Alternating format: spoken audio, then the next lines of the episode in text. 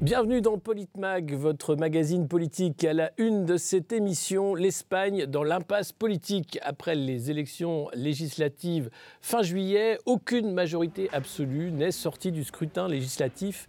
Même si la droite l'a emporté de justesse, la percée du parti populiste Vox n'a pas eu lieu, comme le prédisaient certains sondages. Et l'actuel Premier ministre socialiste Pedro Sanchez pourrait même se maintenir au pouvoir grâce à une alliance avec les indépendantistes catalans. Mais rien n'est moins sûr. Écoutons Pedro Sanchez et Santiago Abascal. Il y a quelques semaines, le 29 mai, après les élections municipales et régionales, j'ai convoqué des élections anticipées parce que je pensais, comme je l'ai toujours pensé, que notre société devrait décider du chemin à prendre, un chemin de progrès pour les quatre prochaines années ou un chemin de régression, comme le propose le bloc rétrograde du Parti populaire avec Vox.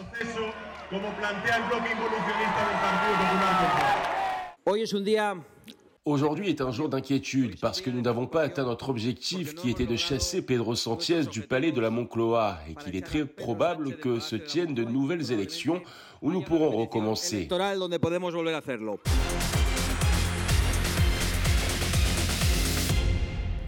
Et avec moi pour en parler sur ce plateau, Juan José Dorado, journaliste espagnol. Bonjour. Bonjour. Également avec moi, euh, Julian Kalfoukir. Bonjour, vous êtes secrétaire national du Parti de gauche et spécialiste de l'Amérique du Sud. Bonjour. Bonjour. Avec moi également Didier Mesto, journaliste, ancien président de Sud Radio. Bonjour. Bonjour. Et Gamal Abina, cofondateur du mouvement des droits civiques. Bonjour. Bonjour. Alors, euh, Juan Rosé, euh, que faut-il euh, sortir du chapeau de ces élections? Quelles sont les conclusions hâtives euh, au sortir du, du scrutin? Alors c'est un paradoxe. Alors, premier paradoxe. Tout le monde a gagné. Oui. Tout le monde a gagné, que ce soit le Parti populaire qui est arrivé en tête de les scrutins des dimanches derniers, que ce soit le Parti socialiste qui même étant deuxième, va peut-être être capable de continuer au gouvernement. Donc c'est ce paradoxe particulier qui nous amène aussi à la deuxième partie, c'est que tout le monde a perdu. Ou au moins, c'est l'Espagne qui a perdu, Mm. puisque depuis le 28 mai, 29 mai, quand les élections ont été convoquées, nous avons un gouvernement en fonction et il sera toujours en fonction au moins jusqu'au mois de septembre, voire octobre, novembre, décembre, si on est obligé de refaire les scrutins. Donc les partis politiques ont peut-être gagné, mais je ne suis pas si sûr que l'Espagne, en tant que pays, ait gagné avec ces élections. Julian Kalfoukir, euh, l'Espagne a perdu, mais les partis politiques ont gagné, c'est ça? Moi, je dirais tout de même, euh, pour m'exprimer aussi euh, avec un point de vue politique, qu'il y a une certaine victoire que, le, euh, que Vox et le PP ne semblent pas réussir à former un gouvernement.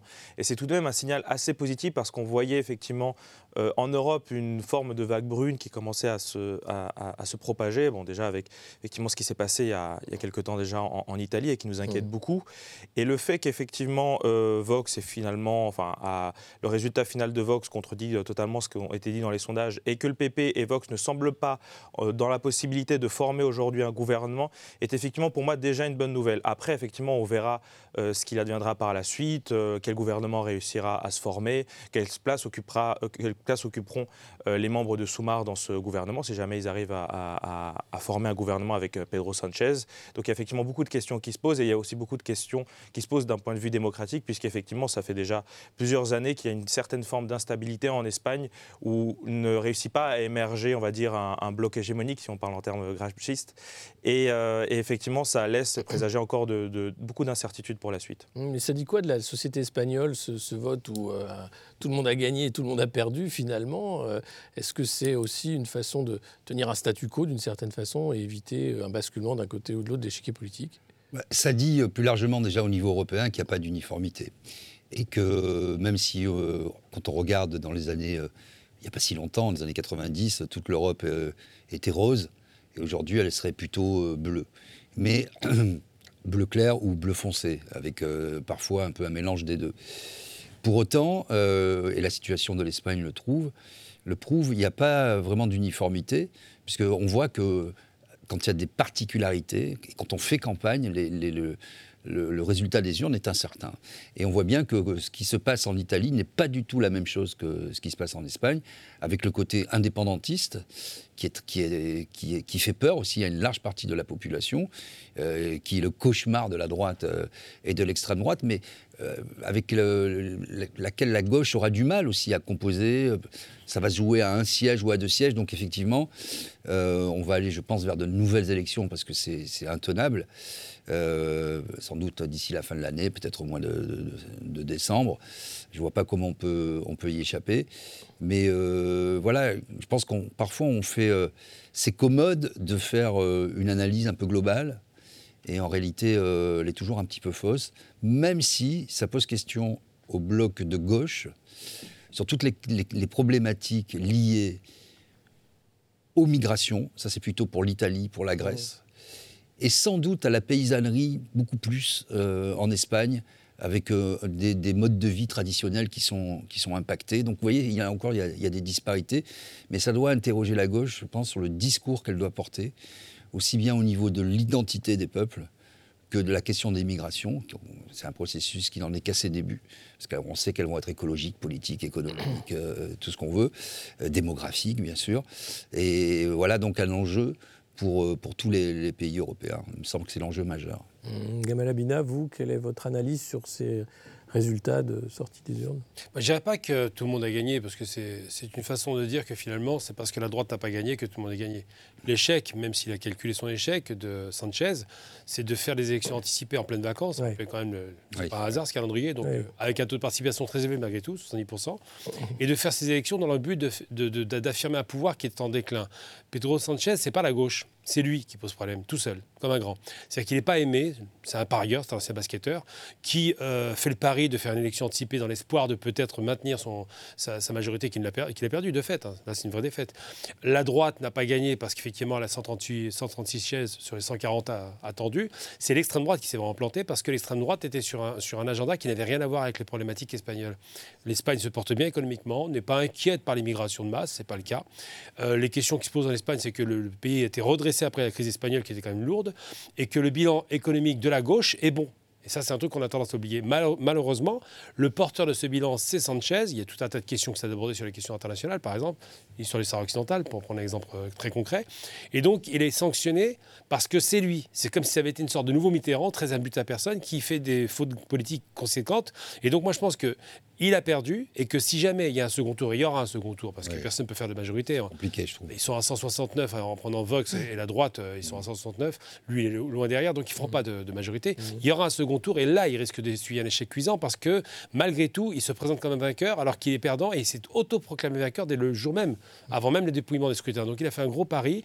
On voit bien au législatif, par exemple, au municipal, là où il s'est présenté, où il a soutenu les candidats, ça a été un échec. Donc c'est ce qui fait que M. Sanchez prend le risque de faire perdre la gauche sur sa personnalité et uniquement sur sa personnalité. C'était une sorte de, vote sanction, alors euh, pour ou contre Pedro Sanchez? Donc il y a eu un vote sanction contre Pedro Sanchez, c'était le 28 mai, lors des élections locales et régionales, sachant que les gouvernements régionaux en Espagne ont énormément de pouvoir et qui gèrent une grosse partie du budget de l'État, sont gérés directement par les régions. Donc il y, a, il y a quand même une importance. Aujourd'hui, sur 17 régions, le Parti populaire de droite, il gouverne 10. Mmh. Donc, 12. Euh, Donc, vous voyez, c'est quand même un pouvoir important. Et les grandes villes espagnoles hormis Barcelone, sont gouvernés aussi par euh, le Parti populaire. Donc il y a eu un vote sanction contre Pedro Sanchez. Alors ce qui s'est passé le 23 juillet est légèrement différent déjà, parce que personne effectivement n'attendait que le Parti socialiste arrive à tenir à ces niveaux-là. Ils ont même gagné deux députés par rapport aux élections de 2019. Mais ce qui s'est passé, c'est qu'il y a eu euh, d'une partie de l'électorat euh, qui n'allait pas voter qui, euh, lors de la dernière semaine, ont décidé d'aller voter. Il y a 4 points de participation supplémentaires par rapport à 2019, et tout simplement parce que le, le, le, le fantôme de, de, de, de, le spectre de, Vox, de l'extrême droite, a fait, peur, à une partie de l'électorat qui n'allait pas voter et qui a décidé d'y aller.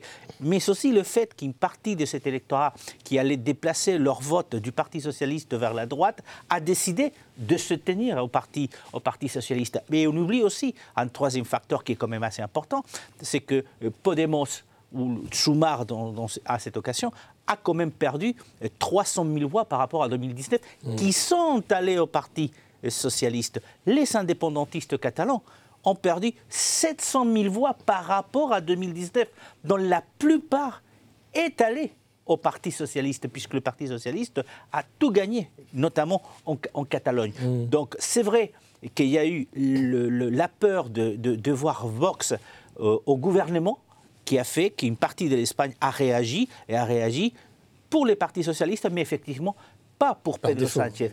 Et Pedro Sánchez, quoi qu'on dise, même s'il a deux députés de plus, avoir, une, avoir un gouvernement de coalition et arriver à être président, peut-être qu'il va arriver à l'investiture.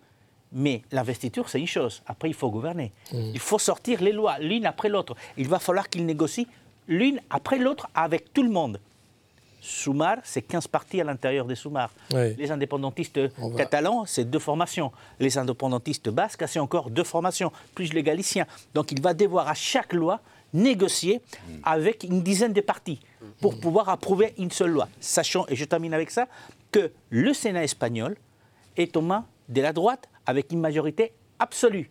Les gouvernements régionaux sont aux mains de la droite et les grandes villes sont aux mains de la droite. Donc le panorama de Pedro Sánchez pour l'avenir reste quand même assez compliqué s'il arrive à être investi président. On va écouter euh, justement euh, Yolanda Diaz, qui est le leader de la, leader de la coalition de gauche euh, Soumar. Saben que hago de la política vous savez que je fais du dialogue ma politique. Dès demain, j'entamerai un dialogue avec toutes les forces et formations progressistes et démocratiques de notre pays pour, oui, pour garantir le gouvernement en Espagne. Dès demain, je m'y mets. Euh, Juliane Kelfoukir, ce, dialogue-là, cette coalition, elle a un avenir ou bien elle est euh, soumise à un prochain vote euh, d'ici la fin de l'année et risque d'exploser? Ça s'annonce compliqué. Il y a déjà une première complication, c'est est-ce que Pedro Sanchez va réussir à former un gouvernement? Là-dessus, ça dépend essentiellement des indépendantistes catalans, de l'ensemble des indépendantistes, mais surtout des indépendantistes catalans de Junts pour poursuivre effectivement cette coalition dans laquelle je pense qu'effectivement Soumar aura totalement sa place. Et de ce que dit Yolanda Diaz est totalement prête à repartir dans un un autre gouvernement avec euh, Pedro Sanchez, surtout que euh, elle a plutôt, en tout cas les, les, personnalités de Podemos ou du coup Yolanda Diaz qui n'est pas de Podemos euh, ont plutôt un bon bilan en tant que, en tant que, en tant que ministre et elle en tant que ministre du Travail. Après, effectivement, ça risque d'être compliqué puisque, comme ça a été rappelé, le problème de, Pedro Sanchez lorsqu'il a mené son gouvernement pendant plusieurs années, ça a été effectivement, bah, c'est ce que souligne un peu Diaz d'une certaine manière, c'était un manque de dialogue, certaines dissensions avec d'autres membres du, du, gouvernement, notamment les membres de la, de la gauche de rupture ou gauche radicale, peu importe comment on les appelle. Euh, et effectivement, rien que cette décision de, euh, de, dissoudre, euh, de dissoudre le, la Chambre des députés pour provoquer des élections sur un pari qui était absolument risqué et qui ne garantissait absolument pas au début le résultat qu'on a eu ce soir. L'autre jour, on aurait tout à fait pu avoir un résultat dans lequel le PP et Vox auraient été en dynamique, puisqu'ils mmh. venaient de remporter de non, les élections régionales et municipales. Donc effectivement, le dialogue avec Pedro Sanchez s'annonce très très compliqué. Mmh. Didier Mesto, euh, vous voyez aussi cette coalition brinque-ballante? Ouais, il y, a plusieurs choses. D'abord, Vox s'est planté sur les thématiques de campagne, euh, ça c'est clair. Euh, ils sont passés à côté. Bon. Il y a eu la peur, ça a été dit, du, peuple espagnol. Le franquisme n'est pas très loin. Vox, ça fait quand même un peu peur. Ça explique la mobilisation. Après, Sanchez, effectivement, il est un peu. Il, est un peu il a fait un peu des efforts, mais il est un peu froid, il est un peu distant. Mais il a un coup à jouer, me semble-t-il, s'il arrive, parce qu'il a déjà récupéré euh, une partie du vote de, la gauche radicale, une partie des, indépendantistes. Et là, je pense que quand il a pris la parole euh, le soir même, parlant de, cette Espagne rétrograde versus le progressisme, et je pense que là, il a quelque chose à jouer sans faire trop peur à la population espagnole qui est quand même de tradition catholique, attachée à la famille, etc. En disant mais on ne va pas se reprendre. Regardez, les résultats économiques sont bons. On ne va pas repartir dans travail, famille, patrie, si j'ose dire, euh, euh, vers les spectres du franquisme de tout ce qui nous a divisés qui nous a, qui nous a tués. Donc euh, s'il arrive à, régler son curseur, je pense qu'il il peut rejouer un coup pour l'avenir, parce qu'on voit quand même que la dynamique euh, à droite, à l'extrême droite, même s'ils ont beaucoup de, si la droite a beaucoup de villes, la dynamique n'est pas vraiment là. C'est un peu une victoire par défaut. Hein. Euh, c'est ça qui est assez étonnant. Il y a mmh. beaucoup de, disparités. Et des disparités aussi au sein de différentes régions de l'Espagne, pour tous les, les, régionalismes qu'on connaît. Donc on ne peut pas avoir une vision globale. Ça dépendra, ça va être du réglage fin. Et pour le coup, je pense que les, thématiques de campagne, avec ce demi-échec pour chacun, euh, c'est celui qui arrivera à régler le plus finement les thématiques de campagne qui pourra emporter l'adhésion euh, du peuple. Et justement, c'est quoi les thématiques, euh, Gamelia Bina, qui, préoccupent aujourd'hui la population espagnole? Est-ce que c'est très régional? Est-ce que... On a compris que la droite ne voulait pas entendre parler de région, hein, c'est quelque chose qui, fait horreur. On a compris, c'est vrai que les régions du nord de l'Espagne, qui étaient dans la plus riche Catalogne, qui étaient en rupture il y a quelques années parce qu'il y avait une crise économique, le sont beaucoup moins. Ils ont perdu de leur super parce que là où ça va mieux économiquement, en règle générale, on ne veut pas se séparer, c'est logique. Euh, l'idée, euh, alors il y a eu 40 ans, enfin 39 ans de franquisme, ça a laissé des, marques durables et en même temps l'Espagne qui a épousé le franquisme était une, Espagne catholique avec des valeurs effectivement conservatrices. En substance, l'Espagne, c'était réellement depuis toujours un pays qui était très à droite, mmh. très royaliste, très conservateur, euh, très imprégné de cette culture. Et la gauche est arrivée sur le tard et a été effectivement écarté par la force, par, la force d'un coup d'État, parce qu'on parle de guerre civile, de 36 à 39. À ce moment-là, Franco s'installe et là, tout est figé. Et quand Franco meurt en 75, il y a une explosion de, vent de liberté, une sorte de souffle comme ça euh, repris par la jeunesse qu'on observe en Espagne avec tous les excès qui ont, été avec, un retour de dictature qui, était, a été possible dans les années 80 quasiment avec un coup d'État potentiel qui a fait y arriver. Et finalement l'Espagne qui rentre en Europe, ça se calme un peu parce que l'économie va un petit peu s'agir tout ça. Mais ce qui se passe, c'est qu'on a effectivement deux, antagonismes. Dans un cas, la gauche qui dit attention, la droite très dangereux, très extrême, on n'en veut pas parce qu'ils n'ont rien apporté de bon, depuis Aznar d'ailleurs qui est parti d'ailleurs sur un attentat. On se rappelle l'attentat des trains à Madrid. Et de l'autre côté, la gauche qui dit nous, euh, on est clairvoyants, on est intelligents, on est les meilleurs, euh, votez pour nous, sachant que l'homme qui porte ces valeurs, effectivement, pose problème. C'est un homme de rupture, c'est pas un homme de consensus. Là, il a joué la carte de l'apaisement et tout, mais c'est pas du tout son personnage. C'est un personnage qui est parieur, qui croit en lui, qui se croit investi d'un rôle extraordinaire et qui a un côté un peu méprisant et hautain. Donc c'est vrai que d'un côté, on a une droite dure qui fait peur, mais qui s'est complètement plantée, puisque le thème de campagne était à côté. Et le côté, une gauche qui se dit éclairée et qui méprise la droite, qui, malgré tout, dans le cœur des Espagnols, reste des valeurs conservatrices qui, font écho en Espagne. Ce pas tous des, en, rupture. Donc c'est vrai qu'on se retrouve avec deux mondes complètement diamétralement opposés. Et ceux qui font le là, ceux qui vont donner le tranchant dans tout ça, ce seront les régions indépendantes ICL qui vont faire la différence. Mmh. Mais est-ce qu'il n'y a pas, euh, comme on voit dans d'autres pays européens aussi, euh, en Espagne, cette dichotomie entre euh, l'Espagne des villes et l'Espagne des campagnes? Est-ce que ça, c'est pas aussi une lecture importante Les territoires périphériques, puisque c'est ce qu'on voit en France hein, et en Italie aussi, est-ce qu'il n'y a pas cette lecture-là à avoir il y a cette lecture-là à avoir. D'ailleurs, vous constaterez que, par exemple, dans les régions indépendantistes, euh, que ce soit en Catalogne ou au Pays Basque, les grandes villes, que ce soit Barcelone, elles sont socialistes. Mmh. Mmh. Elles ne sont pas indépendantistes. Mmh. Les grandes villes ne sont pas indépendantistes. Où est-ce qu'on retrouve les, conservateurs ou les, plus radicaux des indépendantistes? À l'intérieur des terres en Catalogne et à l'intérieur des terres au Pays Basque Ça, c'est la première des choses. J'aimerais quand même signaler que quand on parle de, de Franco, Franco est mort il y a 50 ans. C'est comme si en France, on ramenait au débat le maréchal Pétain et Vichy constamment. Le problème de l'Espagne, c'est que la gauche, malheureusement, hein, rappelle tout le temps Franco, Franco, mais Franco est mort il y a 50 ans, il y a 47 ans pour être exact. la moitié des Espagnols qui sont allés voter n'ont pas connu Franco. Ah, mais c'est un peu agité comme. Euh, voilà, mais, c'est un peu comme Zemmour et. Mais, voilà, on, l'inconscient collectif, c'est pour ça que. Pour dire qu'effectivement, c'est pressant, hein, parce qu'une partie de la, de la gauche rappelle constamment voilà, le fascisme, le fascisme. Sauf que Franco est mort il y a 50 ans, et ça, il faut le savoir. Après... Il y a quand même une chose que je veux rajouter par rapport à ça. Il y a, une petite, un, un hiatus qui fait la différence entre l'Espagne, par exemple, ou l'Italie, et surtout l'Allemagne et l'Autriche, moi, c'est que Franco est mort, mais il n'y a pas eu de, il y a pas eu de, de défranquisation, il n'y a pas eu de défascisation. L'Espagne, il y a une rupture directe meurt, on passe à autre chose. Il a, il a donné Oui, ça s'appelle la transition. Tout à fait. Et donc, on est passé d'une dictature à une démocratie. Euh, Franck mort fin 75. Fin 78, on a voté la nouvelle constitution. Et euh, dans les années 80, on est entré, euh, fin des années 80, on est entré, 85, on a signé l'adhésion à l'Union européenne.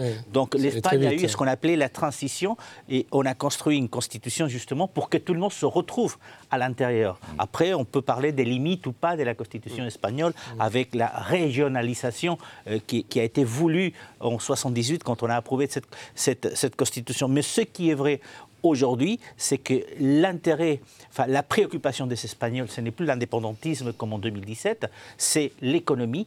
Euh, vous avez dit effectivement l'économie espagnole, quand vous la comparez sur les chiffres macroéconomiques, elle va mieux, elle se porte mieux, sauf que quand on vous dit l'Espagne, c'est le pays qui a le mois d'inflation 1,9 le mois dernier, ce qu'on ne vous dit pas, c'est que l'inflation sous-jacente est à 6%. Mmh. Et, et, et la différence est là le monsieur ou la madame qui va au supermarché, il voit que les pâtes sont plus chères, que les œufs sont plus chers, que l'essence est plus chère, que l'électricité est plus chère.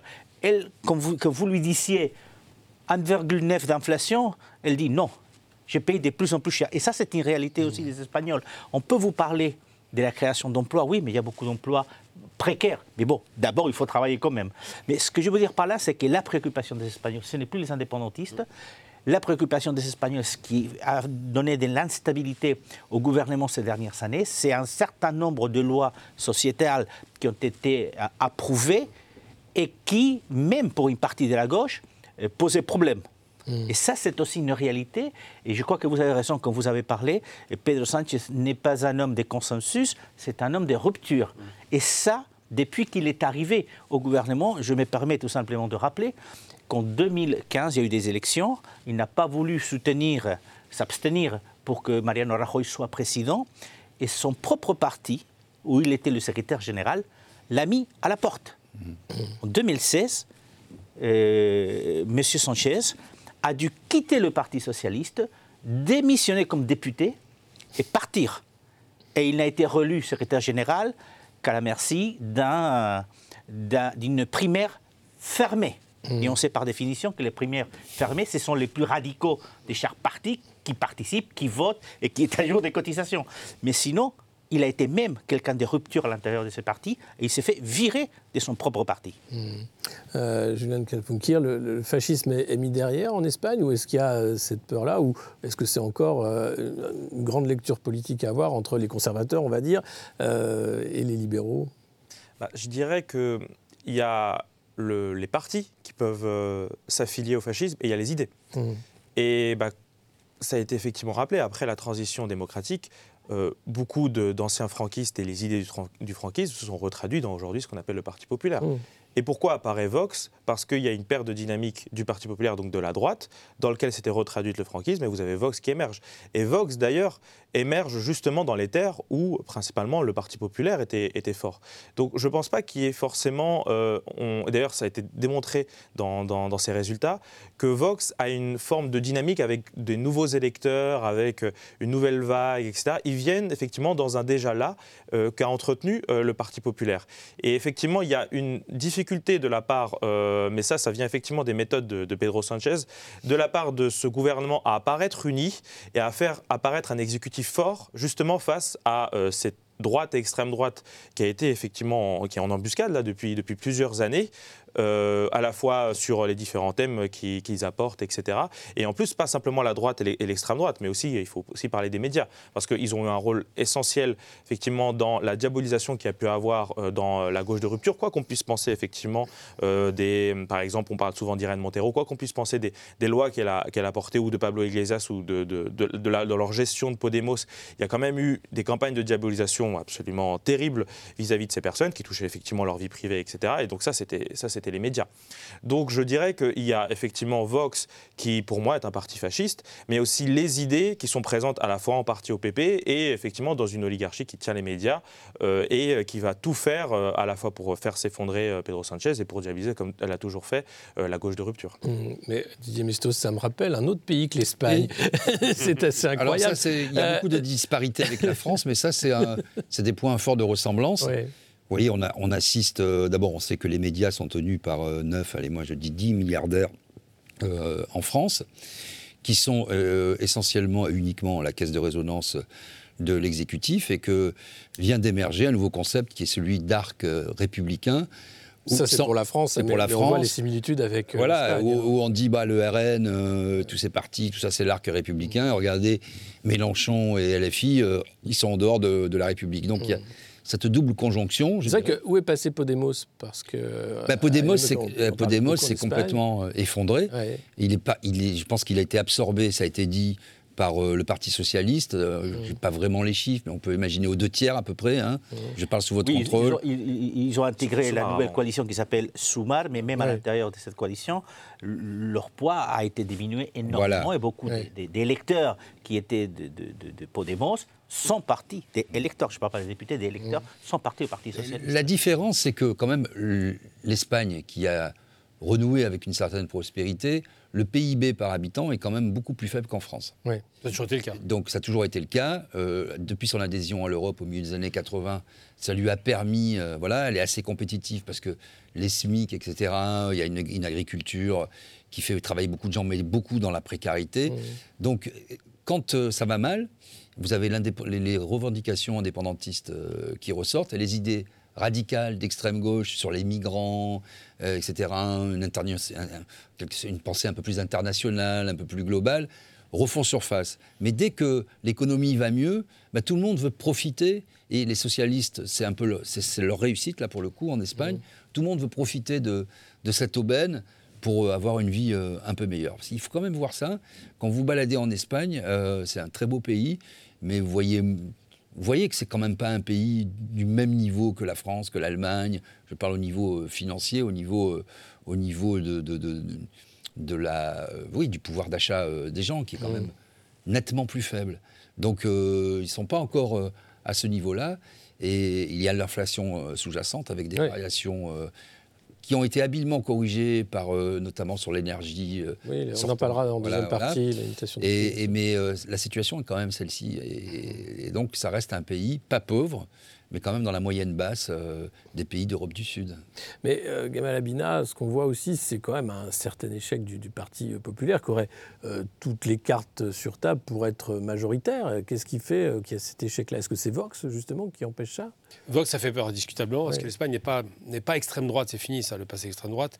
Il y a, il y a ce qu'on appelle le conservatisme qui est représenté par la droite, mais pas l'extrême droite. C'est-à-dire que l'idée de l'immigration dont on ne veut pas, la peur. Quand ça va pas bien en Espagne, effectivement, ça monte un peu l'extrême droite. Mais ce qui explique la chute de Vox, tout comme d'ailleurs la chute de l'extrême gauche en Espagne, c'est parce que l'économie va mieux, c'est tout. Hein, ça pas plus que ça. Si vous voulez une montée euh, des, partis qu'on dit extrêmes ou radicaux, bah, il faut une économie en berne.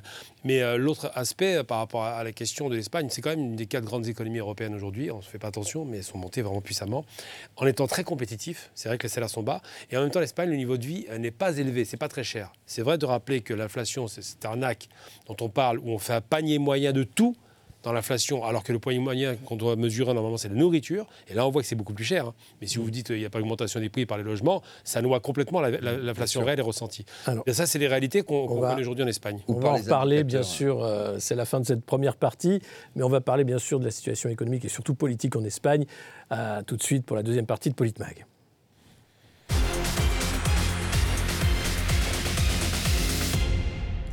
Bienvenue dans cette deuxième partie de Politmag. On continue de parler des élections en Espagne. Pas de vague populiste, mais une question.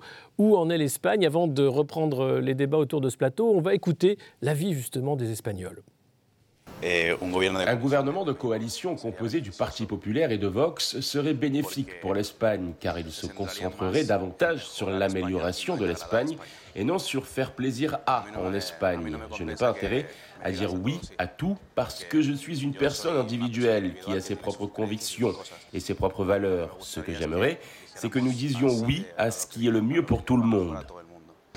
Eh, le problème est que la droite n'a aucun soutien, ou alors elle a Vox, malheureusement, parce que personne ne veut faire un pacte avec Vox. Et même dans ce cas, il n'y a rien à faire parce que tous les autres partis minoritaires, les partis régionaux, ne soutiendront jamais la droite, ils soutiendront toujours la gauche. Par conséquent, ce sera difficile, mais ce sera la seule solution, et nous le savons tous. Donc, malgré les difficultés et les critiques qui vont venir, je crois qu'un gouvernement de gauche sera faisable sans aucun doute. En Europe surtout, mais aussi aux États-Unis où je vis, la montée de l'extrême droite est perçue avec beaucoup de crainte. Et en fait, cela a été un excellent exemple de la perte de voix de l'extrême droite.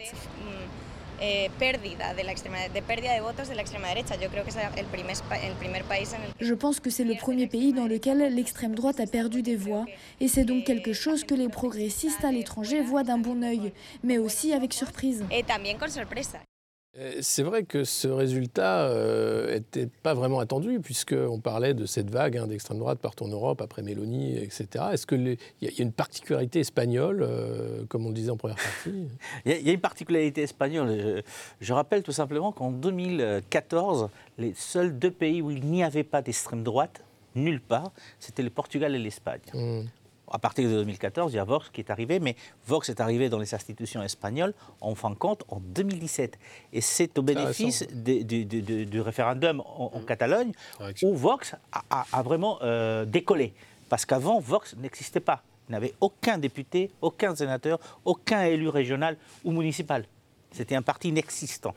Mm. Et donc, euh, ce qu'il faut rappeler aussi, c'est que lors de ces élections, effectivement, Vox a perdu un tiers des députés un tiers des députés. 600 000 voix sont parties ailleurs. Euh, Vox était 15% du Parlement avant, c'est 8% du Parlement aujourd'hui. Forcément, j'ai tendance à comparer. Je dis oui, mais vous voyez, en France, mm. le Rassemblement national, c'est 15% du Parlement. Et c'est 40% lors des élections présidentielles. Mmh. Donc, et quand vous regardez l'Italie, elle est au gouvernement. Que vous parlez de la Pologne, que vous parlez de l'Hongrie, l'entrée des ministres d'extrême droite, que ce soit en Lituanie ou en Finlande, là, vous voyez qu'on parle beaucoup de Vox et de la peur de l'extrême droite en Espagne, sauf qu'en Espagne, l'extrême droite, elle, s'est quand même dégonflée. Pourquoi? Mais parce qu'elle a parlé beaucoup d'immigration et d'unité nationale. Mais il faut parler de beaucoup plus de choses que ça. On ne peut pas nier qu'il y a un changement climatique. Disons tout simplement, ben écoutez, les lois qui sont approuvées vont à l'encontre de nos agriculteurs. Vous allez pouvoir peut-être gagner le vote des agriculteurs, mais il y a cette Espagne des villes qui n'entend pas ce type de discours. Donc l'extrême droite espagnole... Elle s'est plantée. s'est plantée au niveau des thèmes de campagne. Mais au-delà de ça, c'est vrai que les Espagnols ont toujours peur de voir arriver des ministres des, Vox au gouvernement national, sachant qu'il va y avoir des ministres de Vox dans les gouvernements régionaux, que ce soit du côté des Valence, euh, que ce soit du côté des Murcie, que ce soit du côté de l'Andalousie. Donc il va y avoir des ministres euh, déjà des, des Vox dans les gouvernements régionaux. Peut-être que dans quatre ans, si ça s'est pas mal passé dans les gouvernements régionaux, l'Espagne serait prête aller vers une coalition avec l'extrême droite. Mais pour l'instant, les Espagnols ont démontré qu'ils ne veulent pas de cette extrême droite dans le gouvernement national, sachant quand même qu'il y a moins de députés de Vox, moins d'électeurs d'extrême droite en Espagne. Et aussi une thématique qui ne prend pas, celle sur l'immigration, alors que l'Espagne est un des pays euh, euh, d'accueil, un hein, pays tampon euh, en Europe, et visiblement, ça ne pose pas les mêmes débats qu'en Italie ou en Hongrie, par exemple. Oui, le il n'y a pas effectivement les, mêmes thématiques qui sont revenues euh, sur le devant de la campagne, aussi parce que du coup les différents acteurs politiques qui étaient là, ne serait-ce que Yolanda Diaz, euh,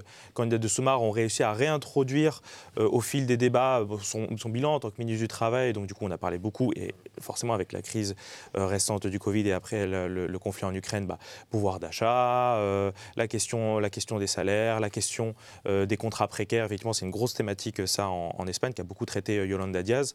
effectivement le changement climatique, puisqu'on arrive à l'été. Donc, on avait pensé qu'effectivement, à l'arrivée de l'été, il y aurait moins de monde qui participerait aux élections. Bon, finalement, ce n'était pas le cas. Mais par contre, ce mmh. qui est sûr, c'est qu'à l'arrivée de l'été, les Espagnols sentent très bien le changement climatique. Et ça, par contre, c'est une thématique qu'il faut aborder. Et on ne peut pas faire juste une campagne. En tout cas, euh, Vox a démontré qu'il n'avait pas de solution pour les Espagnols, euh, au-delà de parler d'immigration, qui n'était pas forcément euh, des, solutions. En plus, mmh. je tiens à rappeler que vis-à-vis des chiffres de l'immigration en, Espagne, on n'est pas sur des, des, niveaux de, de migration qui sont si élevés que ça pour, pour, les intrants, mais il y a une grosse problématique pour les sortants, notamment des jeunes qui trouvent plus forcément de perspectives en Espagne, puisqu'il n'y a pas forcément des perspectives d'emploi, etc. le gouvernement a fait ce qu'il pouvait, mais c'est quelque chose de, de, très profond qui existe maintenant depuis plusieurs années.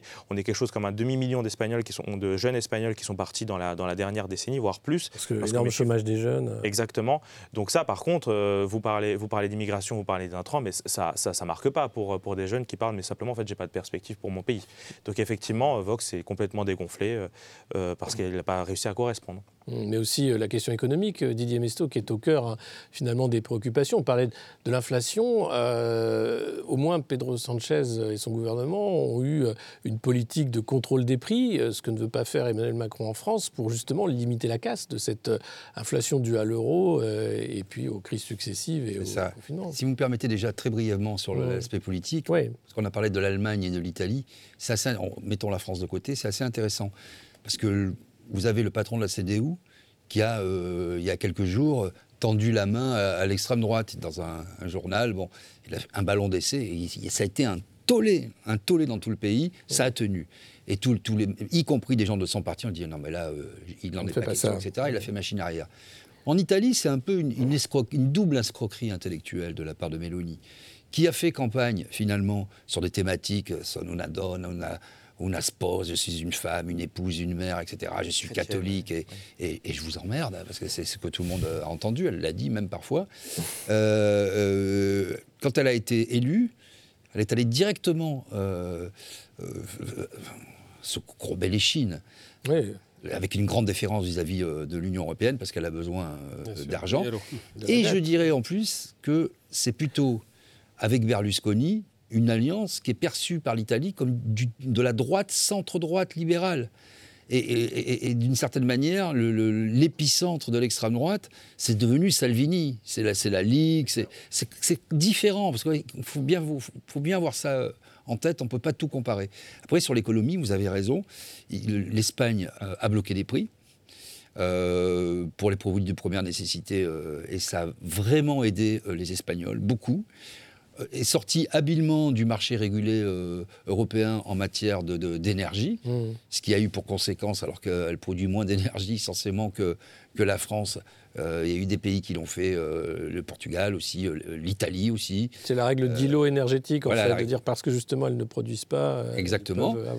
donc, vous voyez, c'est possible d'avoir des exceptions au sein même euh, de l'Europe et d'avoir des politiques nationales pour ce qui concerne euh, l'économie, mmh. en dépit même des carcans européens. Ça, ça, il faut mettre ça au crédit euh, du, gouvernement d'union enfin, socialiste, essentiellement, qui a bien géré la crise, de, surtout depuis la guerre en Ukraine, ce que n'a pas su faire la France, par exemple. Mmh. Kamala Bina, oui, vous pensez que là, le gouvernement espagnol a été plus habile pour gérer la crise de l'inflation et la crise économique? Oui, tout à fait, il n'y a pas de problème. Il y a eu une faute grave qui a été commise, on va en parler. Moi, je compare plutôt, moi, l'Espagne à un pays qui n'a rien à voir, mais, l'Angleterre. Il n'y a pas l'extrême droite en Angleterre, quasiment. Euh, ça fonctionne. Et l'Espagne, c'est un peu ça. Ça voit que c'est arrivé un peu parce qu'il y a vraiment ça, tout allait mal, il y a une économie en berne, euh, la possibilité d'une rupture des régions, donc ça, ça fait peur. Donc c'est le radicalisme anti-régionalisme qui l'a emporté. Mais c'est pas un peuple, l'Espagne, aujourd'hui, prêt à écouter les sirènes d'extrême droite. Et c'est un îlot en Europe, un peu avec le Portugal, mais surtout l'Espagne, qui n'est pas du tout euh, dans une vague brune. Il est totalement euh, de côté. Et l'autre aspect par rapport à la question économique, c'est que Sanchez a commis une grosse faute. Il s'est positionné sur la question du Sahara occidental. Pourquoi? Il a dit qu'il reconnaissait que le plan marocain serait le plus adapté. Sauf que l'Espagne, c'est l'ancienne puissance tutélaire qui contrôlait le Sahara occidental. Mm. Donc elle a une responsabilité devant l'ONU et devant l'histoire par rapport à ça. Et quand il a fait ça, il a fâché son principal pourvoyeur de gaz, qui avait déjà eu un problème, puisqu'ils ont coupé l'alimentation du gaz qui passait par le Maroc. Il y avait un gaz direct entre l'Algérie et l'Espagne. Ça a été coupé, réduit, pas coupé, réduit. Et donc ça, ça a coûté en, en point en croissance, un, un, coût énergétique supplémentaire, et ça a coûté à l'Espagne qui, qui se retrouvait comme un hub gazier quelque part en passant par l'Algérie. Donc ça, c'était une erreur de sa part. Ça risque de ne pas s'arranger très vite compte tenu. Euh, on verra ce qui passera, mais ce qui est sûr, c'est que ce qui est sûr, c'est qu'aujourd'hui, dans son parti, ça dit tout à l'heure, on lui a reproché ça. Mm. Il y a une, vraiment une fronde qui s'est levée, mais pourquoi il a fait Il a choisi tout ça. De, diplomatique, ouais. Oui. Sur l'économie espagnole, euh, Juan Rosé aussi, euh, est-ce qu'il y a un, débat aussi sur la réindustrialisation Enfin, euh, où en est l'économie espagnole par rapport aux perspectives de développement? Alors, parler de réindustrialisation en Espagne, c'est pas à l'ordre du jour. L'Espagne a perdu la plupart de ses industries dans les années 80. Ils ont été d'ailleurs fermés par les socialistes mm. de Felipe González à l'époque. Parce que euh, perdaient de l'argent, donc euh, mm. ils ont démantelé. Il y a juste la Catalogne, un tout petit peu le nord de l'Espagne avec le Pays Basque. Effectivement, il y a encore de l'industrie, mais pour le reste, pratiquement, ça a été démantelé hormis euh, les, les, industries de l'automobile, où un certain nombre de marques, même françaises, ont des, des, usines, fabriques, des, usines en, Espagne. Et puis Asiat, qui, grâce à Volkswagen. Effectivement, donc il y, a, tout ça. Mais économiquement, il y a eu quand même des, réussites. C'est vrai que là où on a descendu des, euh, les contrats précaires, il y en a moins qu'avant. Mm. il y a eu une réforme laborale qui a eu des, des, bénéfices, mais ça reste quand même un pays où euh, le chômage est parmi les plus hauts de l'Europe, puisqu'on est à pratiquement 17% du chômage, euh, où le chômage des jeunes, on est loin des 50% à l'époque où on était, mais qui reste quand même supérieur à, 20%. Donc euh, il y a des, réussites économiques au niveau de la réforme laborale, mais par ailleurs, effectivement, il y a quand même aussi des ratés. il y a juste un an, l'inflation en Espagne était des 10%. Il y a un an. Donc pour vous dire qu'effectivement, l'Espagne a été durement touchée. Donc on va plus vite que les autres, mais parce qu'on était beaucoup plus loin que les autres. et donc il a fallu réduire l'inflation très vite.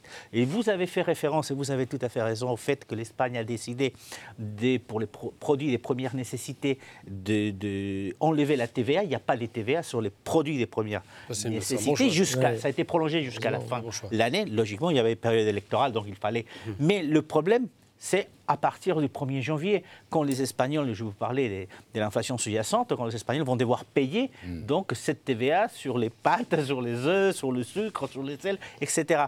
Donc on verra comment ça se passe à partir de janvier parce que les prix en Espagne vont monter et pour le gaz et l'électricité, l'Espagne effectivement a créé des infrastructures justement mm. pour le GPL. Et, euh, l'Espagne, euh, d'ailleurs, il y a un corridor vert qu'on appelle, ça va être le corridor euh, Marbar Marseille-Barcelone, qui, est un accord entre le Portugal, l'Espagne et euh, la, France pour amener de l'hydrogène vers, vers, Marseille, qui va être fabriqué euh, en Espagne et, au Portugal. Donc il y a eu des réussites, mais attendons à partir de l'année prochaine parce que ça peut se dégrader rapidement.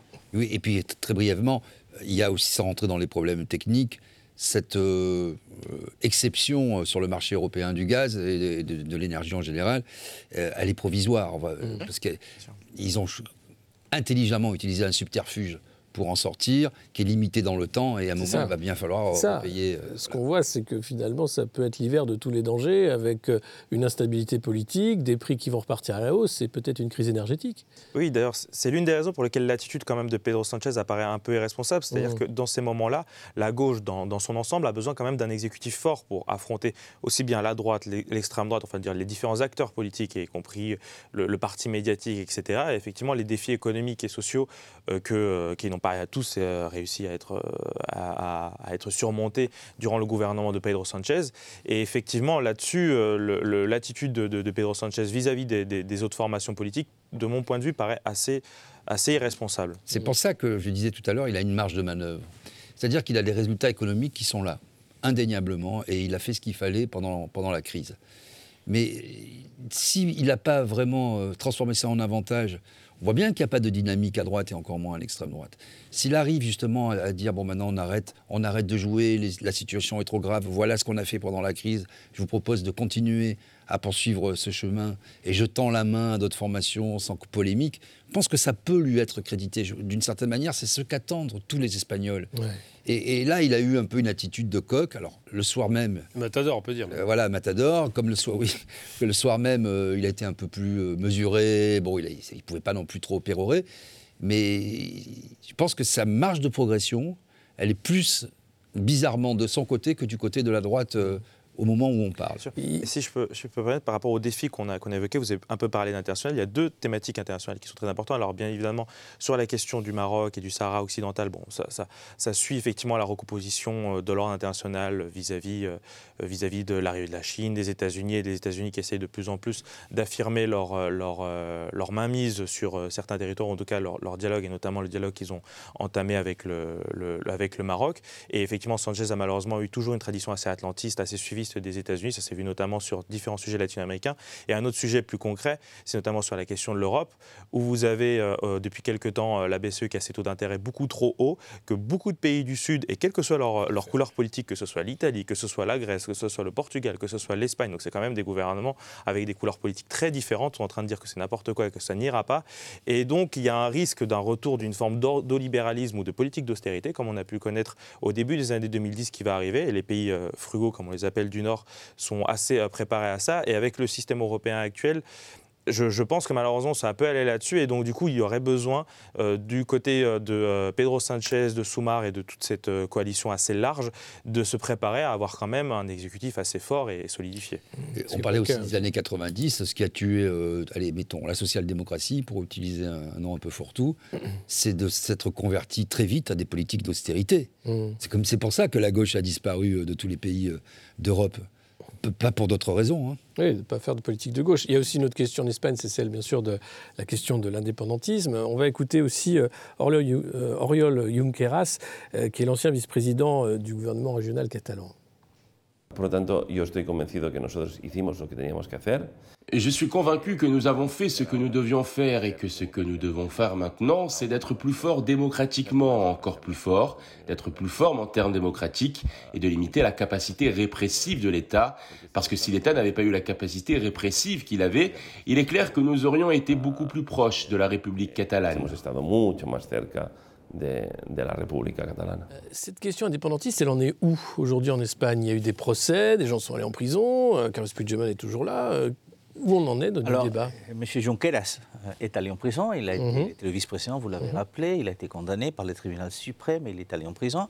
Et lui et tous les autres qui ont été condamnés par le tribunal suprême ont été graciés par M. Pedro Sánchez. Mhm. décision qui est très mal prise du côté de la population espagnole, mais aussi du côté des électeurs de gauche qui n'ont pas compris euh, comment il a pu gracier. C'était les accords plus ou moins auquel il était arrivé avec eux pour pouvoir euh, maintenir son gouvernement, ces trois ans et demi où il a dirigé euh, l'Espagne. L'indépendantisme a perdu du poids, c'est la réalité. Euh, je vous faisais référence tout à l'heure, tout à l'heure aux 700 000 voix d'indépendantistes mmh. qui sont disparus et qui, qui, sont allés sur des partis, notamment le Parti socialiste. Donc il y a une perte de poids indépendantiste dans, dans, dans la Catalogne. Mais aussi, on l'a vu auparavant, du côté du Pays Basque, où ils avaient aussi essayé, dans la fin des années 90, de proposer un plan d'indépendance. Et bah, depuis, l'indépendantisme euh, au Pays Basque, l'appui de la population a beaucoup descendu.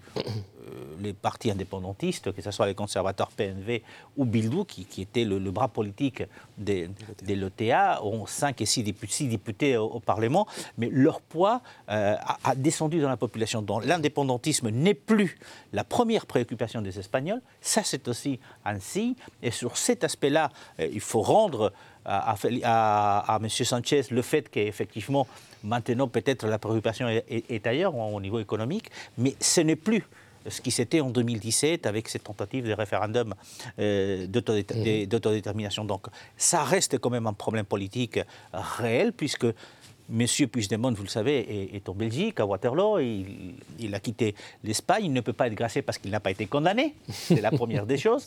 Et euh, il exige effectivement, les sept députés élus ont le pouvoir ou d'aller à des nouvelles élections au mois de décembre ou de faire un président que ce soit M. Feijóo ou M. Sanchez, plutôt M. Sanchez. Mais les conditions qu'il met depuis quelques jours, depuis le, 23 juillet, sont, pour l'instant, ne peuvent pas être acceptées. Il demande forcément euh, une loi d'amnistie, ce que mmh. l'Espagne ne peut pas se permettre. Personne ne permettrait à, Sanchez de promulguer une loi d'amnistie. Et la deuxième chose qu'il demande, c'est de trouver un accord pour euh, un référendum d'autodétermination chose qui n'est pas prévue dans la Constitution.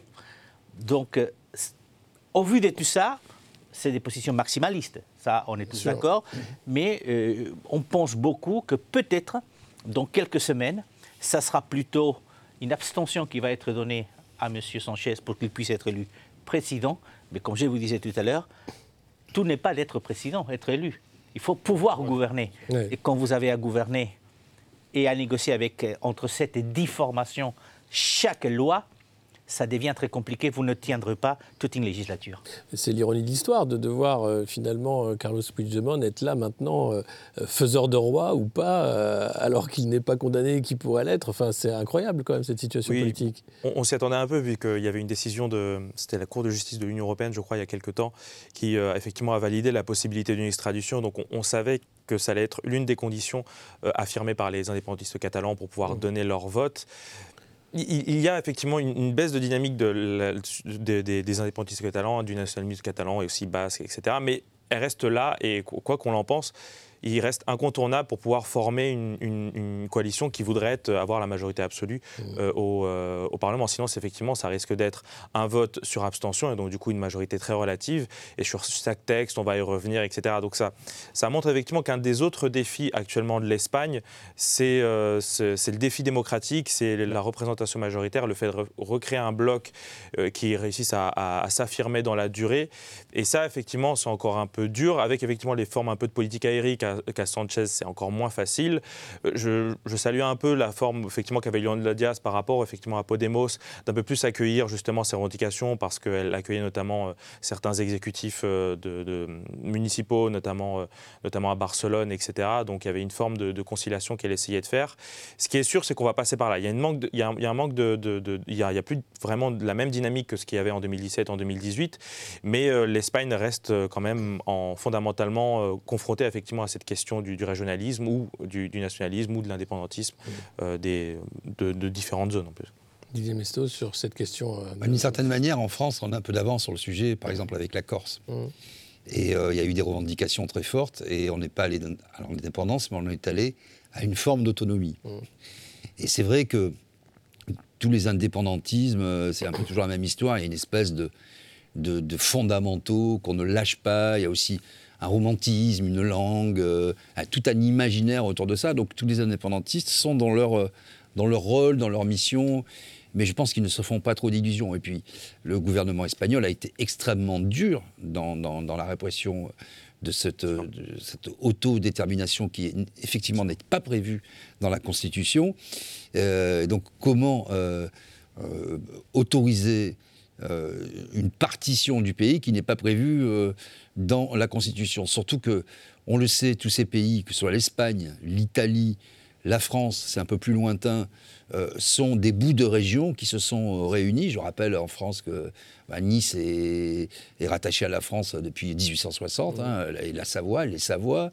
Euh, la Corse n'a pas toujours été française, elle a été italienne, elle a été arabe, elle a été espagnole, ah bon, etc. Donc à un moment, c'est très compliqué pour des États qui, quoi qu'on en dise, sont centraux et ont une nécessité d'être centraux euh, centralisés, même s'ils sont régionalisés comme l'Espagne, ne serait-ce que par l'appartenance euh, à l'Union européenne.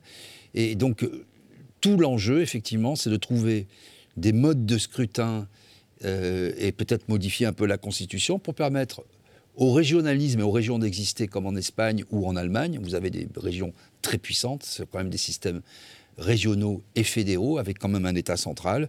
Et, et je pense que l'Espagne a encore un petit chemin à faire par rapport à ça, surtout si les résultats économiques sont là, on, entendra donner un peu plus de représentation symbolique, parce que d'un point de vue politique, les régions, ça a été dit aussi, sont déjà très fortes. C'est l'essentiel du budget de l'État.